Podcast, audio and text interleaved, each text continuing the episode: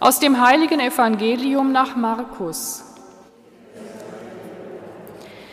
In jener Zeit zogen Jesus und seine Jünger durch Galiläa.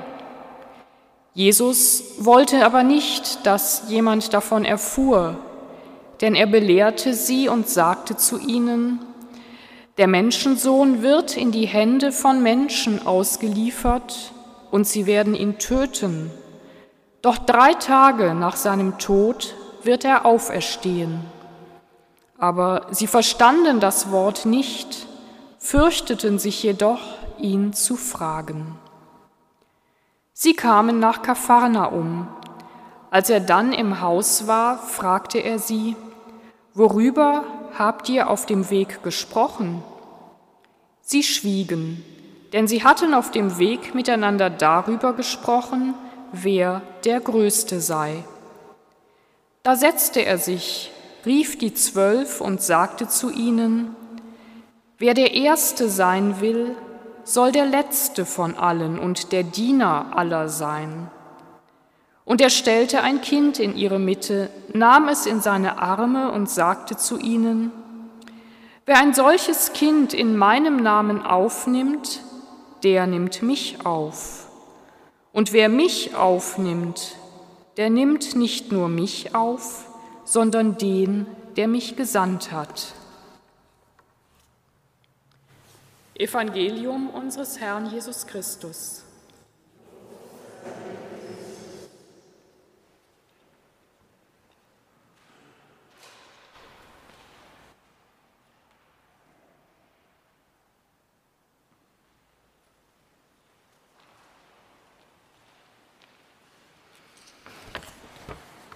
Liebe Mitfeiernde, was ist wesentlich im Leben? Was stelle ich in meinem Leben in den Mittelpunkt oder was lasse ich den Mittelpunkt sein? Anders gefragt, wie kann ich so leben, dass es mir und meiner Berufung, meiner Bestimmung entspricht, dass ich meinem Wesen, meinem Sein, meinem So-Sein nah bin, dass ich meine Identität finde. Was ist das Wesentliche? Ein Kind stellt Jesus in die Mitte, um seine Jünger, die darum gestritten haben, wer der Größte, der Wichtigste, der Beste sei, daran zu erinnern, worauf es wirklich ankommt. An diesem Wochenende stellen wir hier in unserer Kirche ebenfalls Kinder in unsere Mitte, zwei Kinder, die morgen getauft werden, Anna und Alma. Und diese Kinder, die wir durch die Taufe in unsere Gemeinschaft aufnehmen werden, Sie können uns daran erinnern, worauf es wirklich ankommt, was wesentlich ist im Leben. Ist es das immer besser, immer größer, immer bedeutender, immer reicher sein? Der Wettstreit um Leistung, Erfolg und Besitz, nur auf sich selbst zu schauen, nicht auf andere, das, was wir im Moment zum Teil erleben, die Eigenverantwortung, die im Grunde nur nach sich selbst schaut. Ein Kind braucht erst einmal Zuwendung und Liebe, sonst nichts. Es nimmt sie an, selbstverständlich. Es macht klar deutlich, was es braucht. Und wir sind sozusagen darauf programmiert, einem Kind das zu geben, was es braucht, Kaum ein Mensch kann dem Kind, das bittet, widerstehen und ihm verweigern, was es braucht. Denn eine Gesellschaft, die das nicht mehr tut, sie hat keine Zukunft.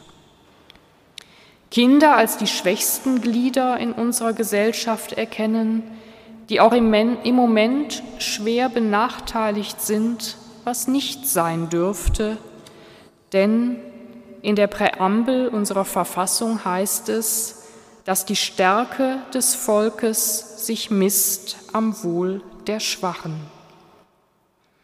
Ihnen, den Schwachen, zu dienen, das macht groß, das macht reich. Das verbindet uns mit dem, der sagt, wer ein solches Kind in meinem Namen aufnimmt, der nimmt mich auf und nicht nur mich, sondern den, der mich gesandt hat. Und genau das soll bei Christinnen und Christen in der Mitte stehen, der Blick auf den Menschen, unabhängig von dessen sozialem Stand, unabhängig vom Geschlecht, von wirtschaftlicher oder intellektueller Kraft, ohne Hintergedanken, falsche Absichten und Berechnung.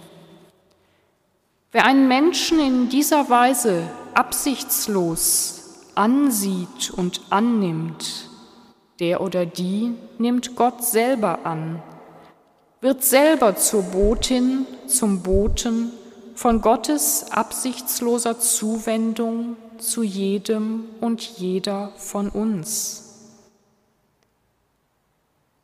Den Schwächsten dienen und darin dem dienen, der der Größte ist, Gott, der Weisheit gibt, damit wir in Frieden leben können, wie wir in der Lesung gehört haben, ohne Kriege und Streitigkeiten und auf eine Weise, die den nachfolgenden Generationen Zukunft gibt. Woher kommen Kriege bei euch? Woher Streitigkeiten? Die bösen Absichten sind es, Gier, Heuchelei, Eifersucht, all das nennt der Verfasser des Jakobusbriefes. Wer Frieden schafft, handelt weise, handelt so, dass unsere Welt eine Zukunft hat und damit die Jugendlichen und Kinder hier in der Schweiz und überall auf der Welt. Dieser Dank, Buß- und Bettag kann uns zum Innehalten einladen, dass wir auf das schauen, was wir ändern können und für das beten, was wir aus eigener Kraft nicht vollbringen können und für all das danken, was wir gerade hier in unserem Land an Lebensqualität und Glück haben, was weiter bestehen soll für die kommende Generationen, die wir im, im Moment nicht immer in die Mitte stellen, die aber unsere Zukunft sind.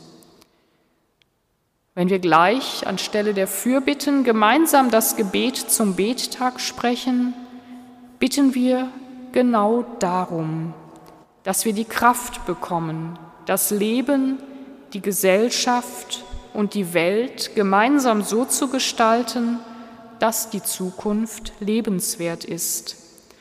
Und an diesem ökumenischen Tag können wir spüren, dass wir doch nicht so klein und hilflos sind wie ein kleines Kind, sondern dass wir miteinander stark sein können für das Gute. Amen.